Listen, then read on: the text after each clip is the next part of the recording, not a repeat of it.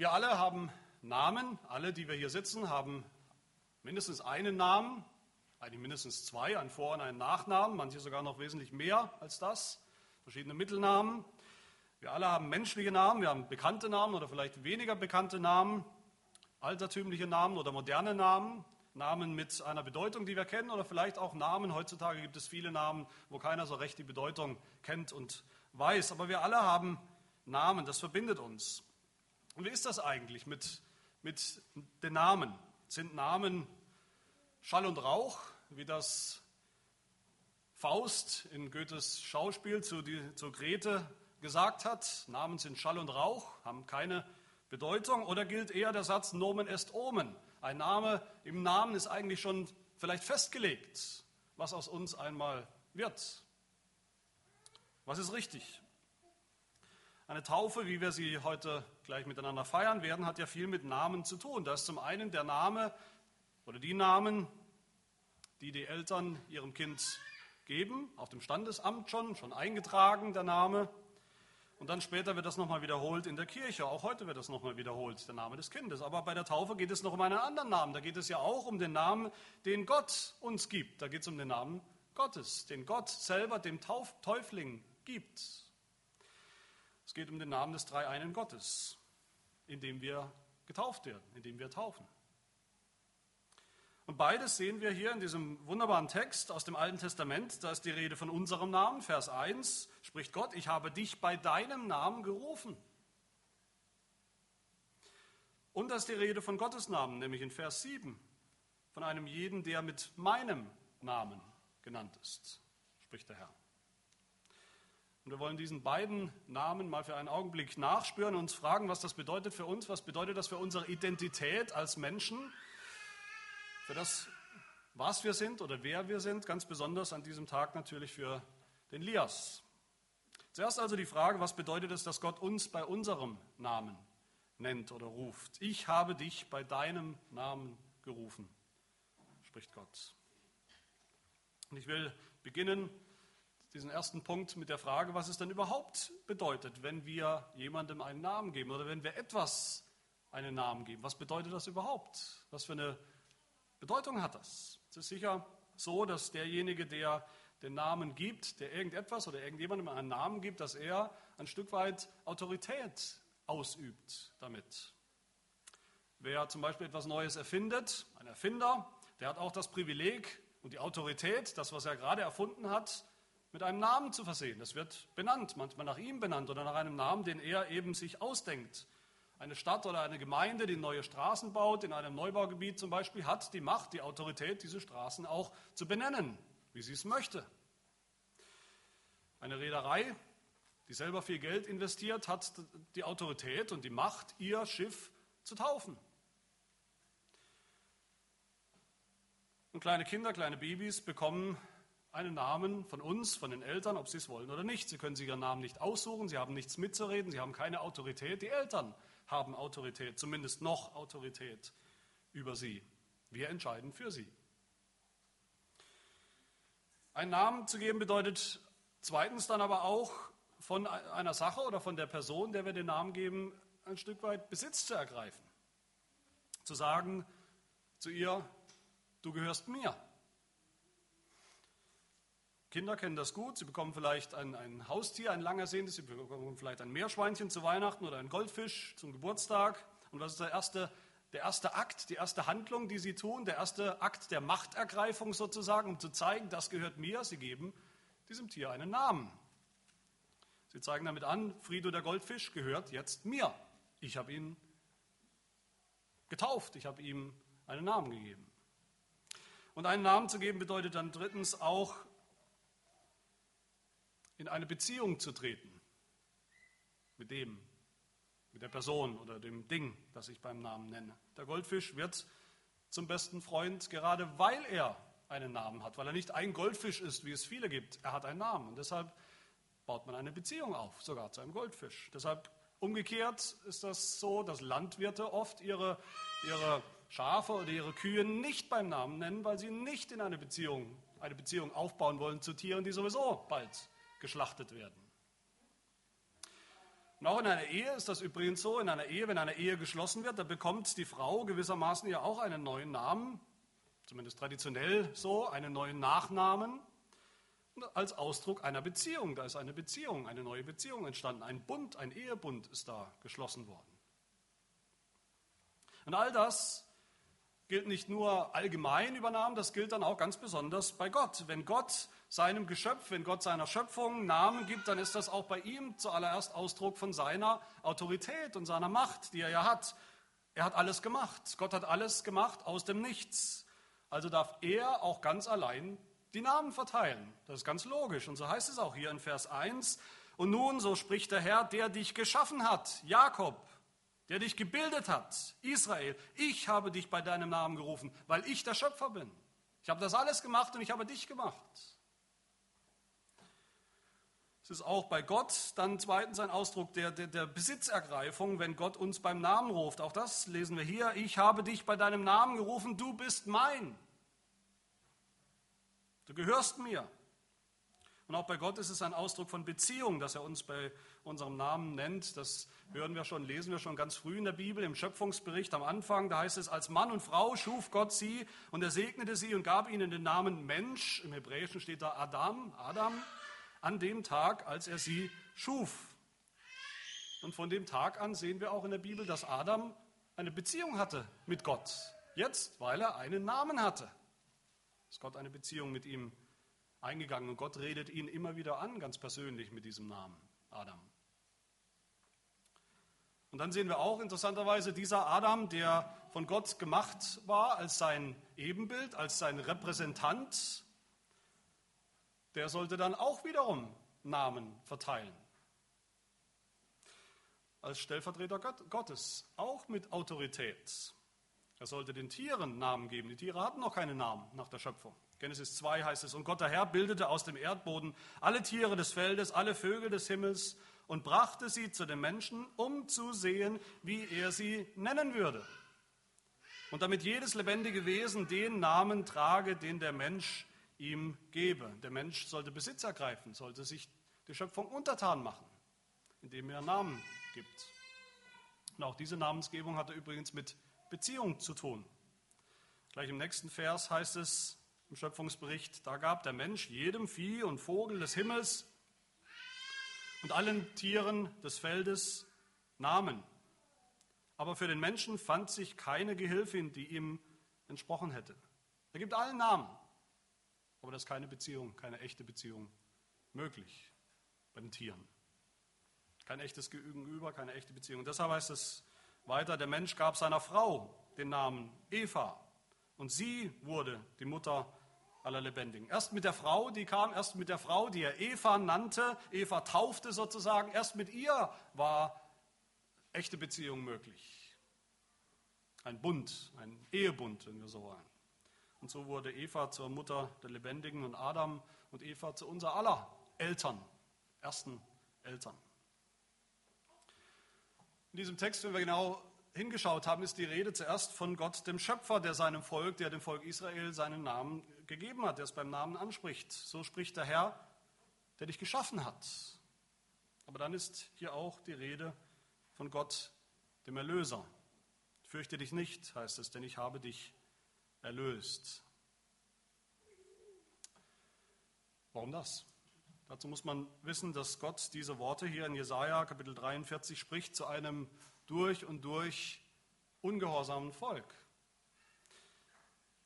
Zu einem Volk von Sündern, die nicht wirklich so leben, wie Gott das von ihnen fordert, wie Gott das verlangt, die nicht nach seinen Geboten gelebt haben. Gott hat sogar beschlossen, an dieser Stelle sein eigenes Volk in die Gefangenschaft zu geben, ins Exil verschleppen zu lassen, zu schicken sogar als Gericht, als Strafe für ihre Sünde. Gott redet hier ganz eindeutig diese Verse mit einem durchtriebenen, mit einem sündhaften Volk, mit einem Volk, das eigentlich gescheitert ist. Ja, Gott spricht auch oder gerade, können wir sagen, den Sünder an mit seinem Namen, mit dem Namen des Sünders. Sehen wir nicht auch das schon bei Adam wieder ganz am Anfang der Bibel? Adam war ja auch ungehorsam, Adam war auch gefallen, in Sünde gefallen, hatte von der verbotenen Frucht gegessen, hatte auch versagt auf ganzer Linie. Und was tut Gott? Das ist das allererste, was Gott tut. Er nennt ihn beim Namen. Adam, wo bist du? Adam den Sünder spricht er mit seinem Namen an. Das heißt, er war noch nicht am Ende mit Adam, er war noch nicht fertig mit Adam. Und hier spricht Gott ein sündhaftes Volk an, sein Volk an, mit seinem Namen.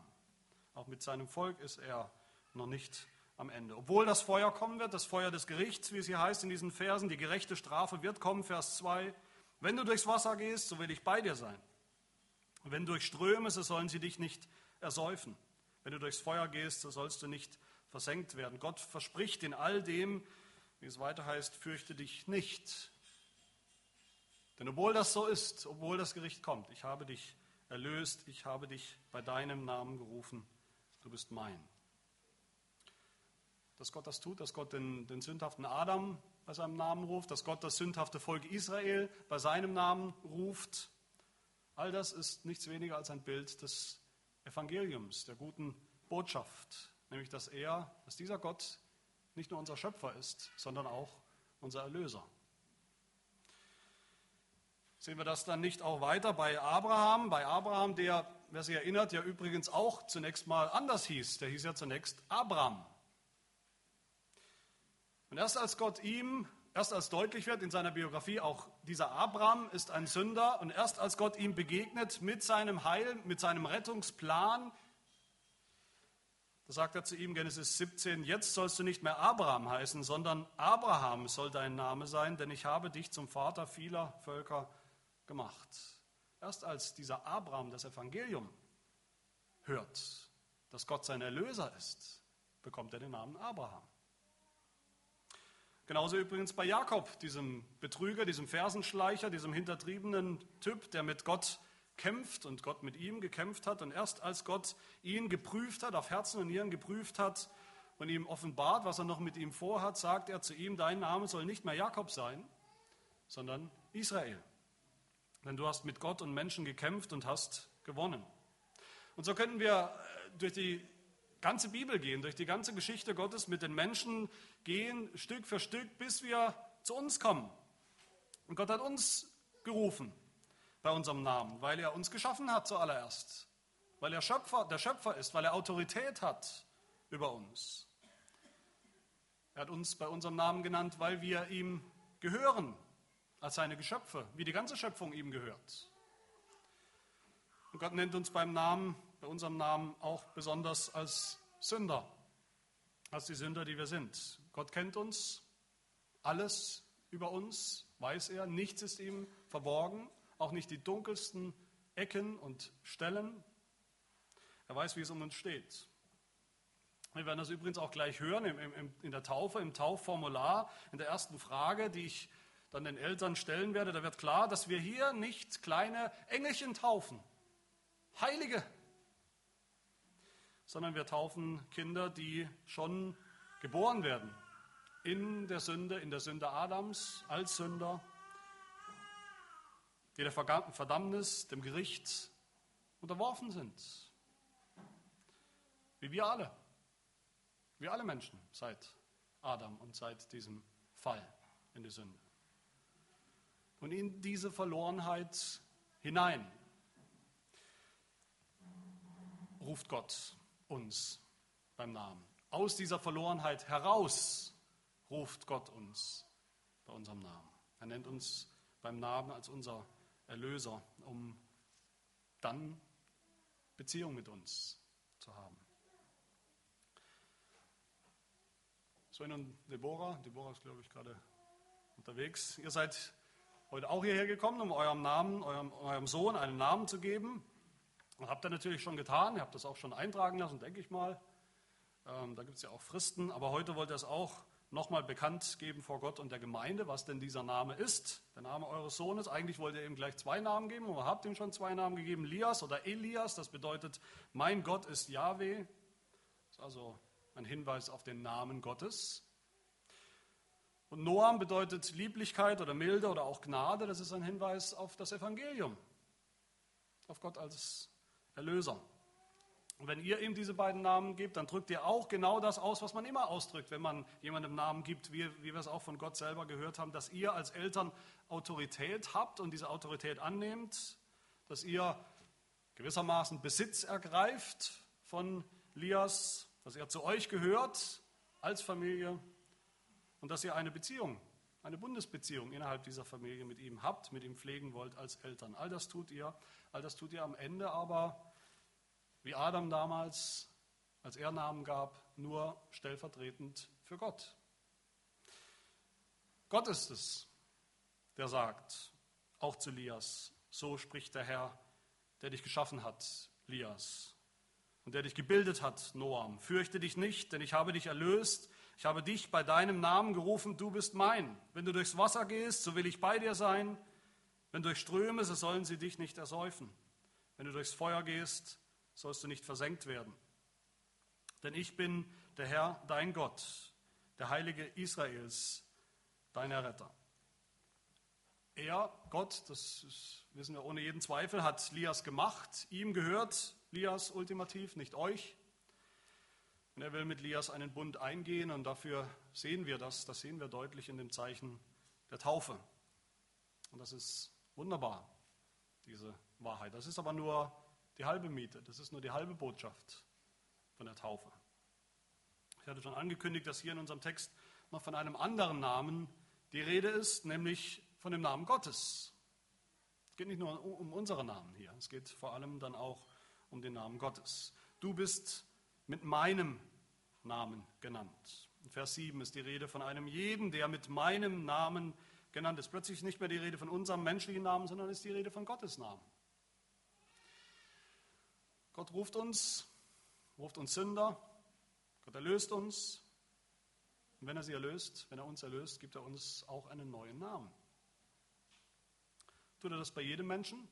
Nein, das tut Gott nicht bei jedem Menschen. Die biblische Geschichte ist voll. Die biblische Geschichte zeigt uns, dass es immer schon Menschen gab und bis heute gibt, die sich nicht scheren um den Namen Gottes, sondern die sich lieber selber einen Namen machen wollen in ihrem Leben. Das ist ihre eigene Berufung, sich selbst einen Namen zu machen. Davon berichtet die, die, die wunderbare oder, oder tragische Geschichte eigentlich vom Turmbau zu Babel, von Menschen, die sich einen eigenen Namen machen wollten, die dem Namen Gottes Konkurrenz machen wollten. Das ist der Inbegriff von, von Rebellion, von Sünde gegen Gott, gegen seinen Namen.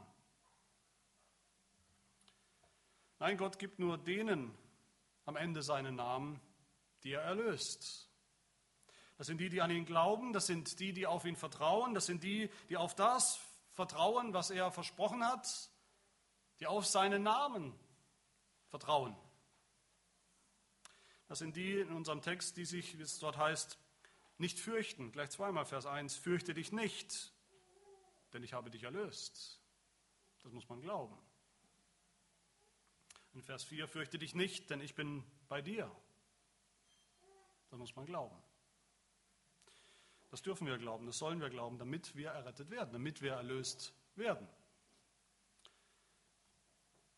Wie können wir überhaupt erlöst werden als Sünder?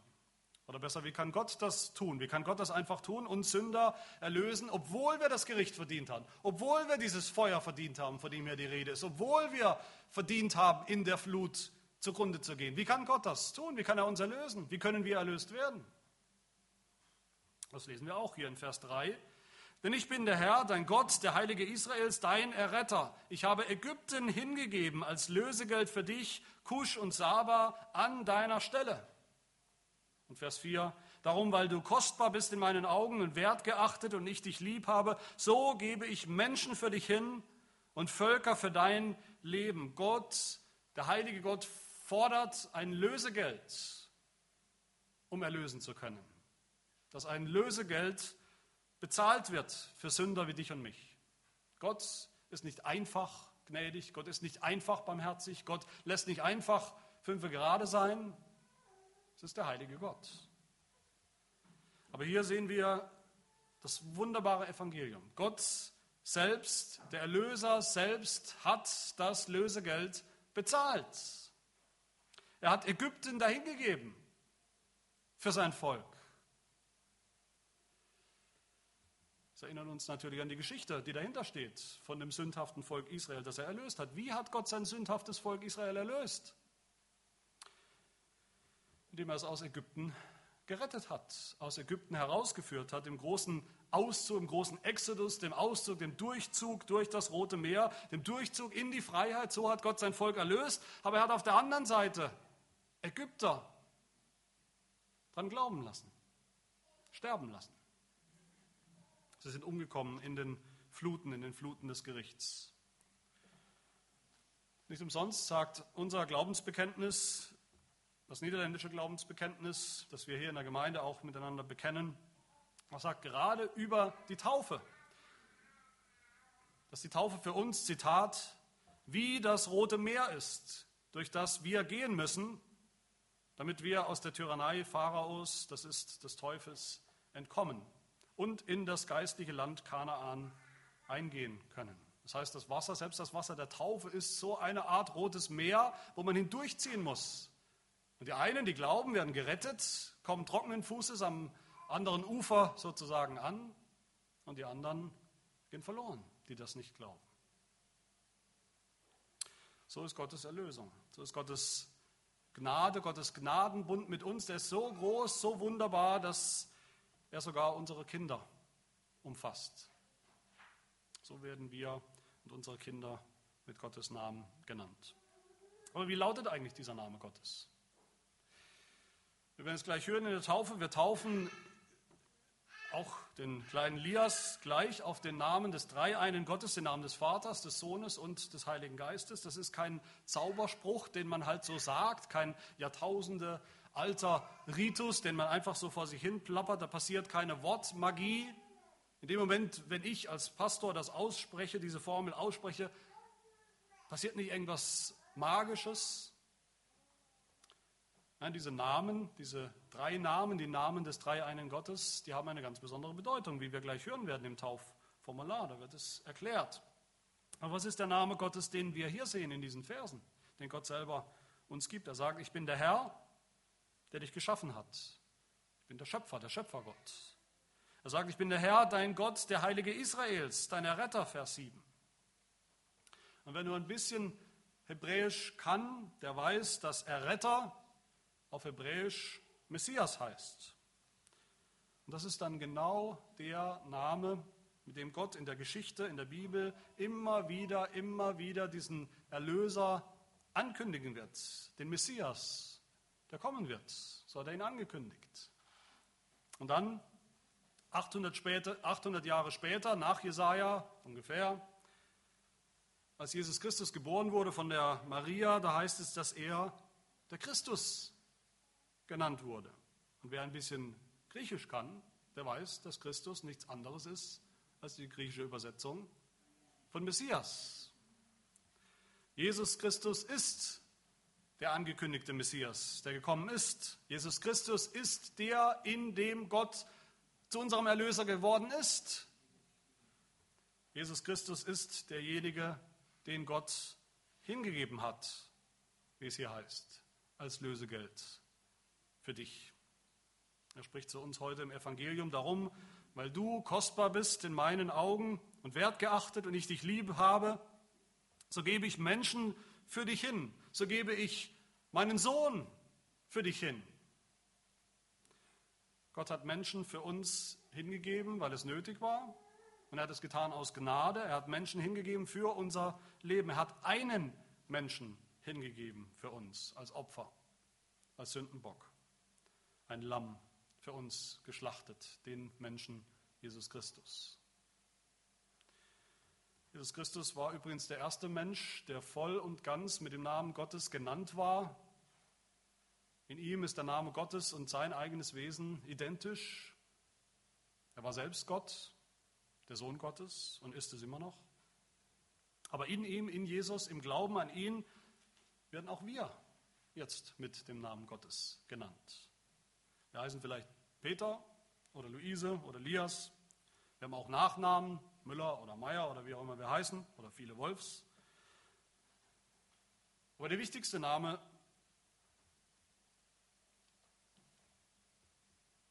den wir überhaupt tragen können, ist der Name Gottes. Habt ihr euch, haben Sie sich schon mal gefragt, warum es im dritten Gebot heißt, du sollst den Namen des Herrn deines Gottes nicht missbrauchen? Weil wir mit diesem Namen genannt sind. Weil wir diesen heiligen Namen tragen als Kinder Gottes. Warum beten wir im Gebet des Herrn, warum beten wir in unser Vater in der ersten Bitte, geheiligt werde dein Name? Wir tun das, weil wir wissen, wir sind mit diesem Namen genannt. Und deshalb sollen wir ihn nicht entheiligen durch unser Leben. Der wichtigste Name, den wir tragen überhaupt, ist der Name, ist die Bezeichnung Christ. Haben Sie sich darüber schon mal Gedanken gemacht, warum wir eigentlich so genannt werden? Warum heißen wir eigentlich so? Was bedeutet das? Christ. Unser Katechismus, der Heidelberger Katechismus, der hilft uns hier auf, er hilft uns auf die Sprünge. Er fragt uns nämlich in Frage 32, warum wirst du ein Christ genannt? Und die Antwort lautet, weil ich durch den Glauben ein Glied Christi bin und dadurch an seiner Salbung als Messias Anteil habe, damit auch ich seinen Namen bekenne, mich ihm zu einem lebendigen Dankopfer hingebe, mit freiem Gewissen in diesem Leben gegen die Sünde und den Teufel streite und danach in Ewigkeit mit ihm über alle Geschöpfe herrsche. Wer das begriffen hat einmal, wer das kapiert hat, dieses Evangelium, dass obwohl wir Sünder waren und noch Sünder sind, alle von uns, Gott doch unser Erlöser geworden ist, weil er seinen Sohn gegeben hat als Messias. Wer das einmal begriffen hat, der wird dieses Privileg schätzen, mehr als alles andere. Das Privileg, nichts weniger als mit Gottes eigenem Namen genannt zu sein genannt zu werden. Der wird sagen, wie es ein paar Verse später heißt in Jesaja, Jesaja 44, ich gehöre dem Herrn. Und jener wird sich nach dem Namen Jakobs nennen. Ein anderer wird sich mit seiner Hand dem Herrn verschreiben und sich den Ehrennamen Israel geben. So wird es sein, wer das glaubt. Wer das glaubt, über den heißt es am Ende der Bibel im Buch der Offenbarung, Kapitel 2, Wer überwindet, im Glauben tun wir das, im Glauben überwinden, überwinden wir. Wer überwindet, dem werde ich einen weißen Stein geben, einen reinen Stein. Die Sünde wird ausgewaschen, ausgewischt sein. Dem werde ich einen weißen Stein geben und auf dem Stein geschrieben einen neuen Namen, den niemand kennt, außer dem, der ihn empfängt. Der neue Name, den wir bekommen, aus Gnade, den wir bekommen im Glauben, ist nichts anderes als der eigene Name Gottes, den Gott uns gibt. Wir alle, die wir glauben, sind das wahre Israel Gottes, das wahre Volk Gottes, das mit seinem Namen genannt ist. Gott hat Autorität über uns. Wir gehören ihm, wir gehören Gott als Geschöpfe schon ganz und gar. Und wir gehören ihm als unserem Erlöser, der uns erkauft hat für einen Preis, für den Preis seines Sohnes.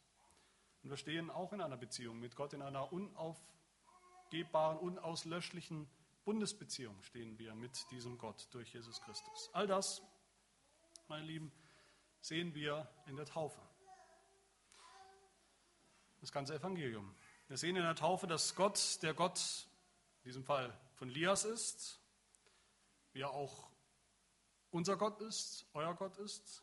Wir sehen in der Taufe, dass Lias ihm gehört, dass Lias nicht den Göttern, den Götzen dieser Welt gehört, den Götzen der Ungläubigen. In der Taufe spricht Gott zu Lias, du bist mein. Genauso wie Adam übrigens, wie Adam ausrief über Eva, als er sie zum ersten Mal sah, wie er sagte, das ist endlich Gebein von meinem Gebein und Fleisch von meinem Gebein, sie gehört zu mir, sie ist mein. So ruft Gott aus über den, der getauft wird, über den Täufling. Er ist mein oder sie ist mein. Wir sehen in der Taufe auch, dass dieser Gott Lias dann aufnimmt in seinen Bund, in diese Bundesbeziehung und in die Gemeinde. All das sehen wir darin, dass ihr eurem Sohn einen Namen gibt und dass Gott ihm seinen Namen gibt. Macht die Taufe Lias, macht die Taufe irgendjemanden zu einem Heiligen? Rettet die Taufe an sich? Nein. Die Taufe rettet nicht. Jesus Christus rettet. Deshalb muss Lias auch glauben. Deshalb muss Lias auch seinen Namen, seinen äh, Glauben bekennen. Eines Tages, wenn er größer ist. Die Taufe ist ein Privileg, die Taufe ist aber auch eine Verpflichtung. Eine Verpflichtung, dass Lias selbst glaubt, dass wir alle, die wir getauft sind, auch selbst glauben an diesen Erlöser. Die Taufe ist eine Verpflichtung für die Eltern, das Kind großzuziehen im Glauben, wie es in unserem Taufformular heißt, ihre heranwachsenden Kinder zu lehren, ihre Taufe zu verstehen. Das ist unsere Pflicht, unsere Aufgabe. Aber über all dem steht in dicken Lettern als Überschrift die große, unauslöschbare Verheißung Gottes. Die lautet, Vers 5, fürchte dich nicht, denn ich bin bei dir. Ich will deinen Samen vom Osten herführen und dich vom Westen her sammeln. Ich will meinen Bund aufrichten zwischen mir und dir und deinem Samen nach dir von Geschlecht zu Geschlecht als einen ewigen Bund, dein Gott zu sein und der deines Samens nach dir. Genesis 17. Und warum? Gott sagt es uns, warum? Weil du kostbar bist in meinen Augen, weil du wertgeachtet bist und ich dich lieb habe. Das ist eine Einladung an uns alle heute, so zu glauben, an diesen Gott zu glauben. Möge Gott uns Augen geben, all das in seiner ganzen Höhe und, und, Breite und Tiefe zu sehen in der Taufe, in dem Akt der Taufe, in der Feier der Taufe, der Taufe in dem Namen, den wir, beziehungsweise jetzt die Eltern, ihrem Sohn geben, den Namen, bei dem Gott uns ruft und in dem Namen, den Gott selber uns gibt. Möge er uns schenken, all das nicht nur zu sehen, sondern all das auch zu glauben. Amen. Wir wollen beten. Wir danken dir, du treuer Bundesgott, für das wunderbare Evangelium. Wir danken dir, dass du uns ganz persönlich bei unserem Namen rufst, dass du uns herausrufst mit einem allmächtigen Ruf aus unserer Verlorenheit. Und dass du uns in Jesus Christus einen neuen Namen gegeben hast, deinen heiligen Namen. Dass wir uns Christen, Kinder Gottes, nennen dürfen und es auch sind. Wir danken dir, Herr, für die Zeichen und Siegel dieses Evangeliums, besonders an diesem Morgen erneut für das Sakrament der Taufe, was du uns gegeben hast, um uns zu helfen, in unserer Schwachheit das Evangelium umso deutlicher zu sehen, umso deutlicher zu begreifen, umso fester zu ergreifen im Glauben. Elias und Sven, Deborah, die ganze Gemeinde, wir alle, die wir hier versammelt sind. Segne uns mit dem Glauben, der all das ergreift, sodass es alles Wirklichkeit wird für uns und Wirklichkeit bleibt unser ganzes Leben und bis in Ewigkeit. Amen.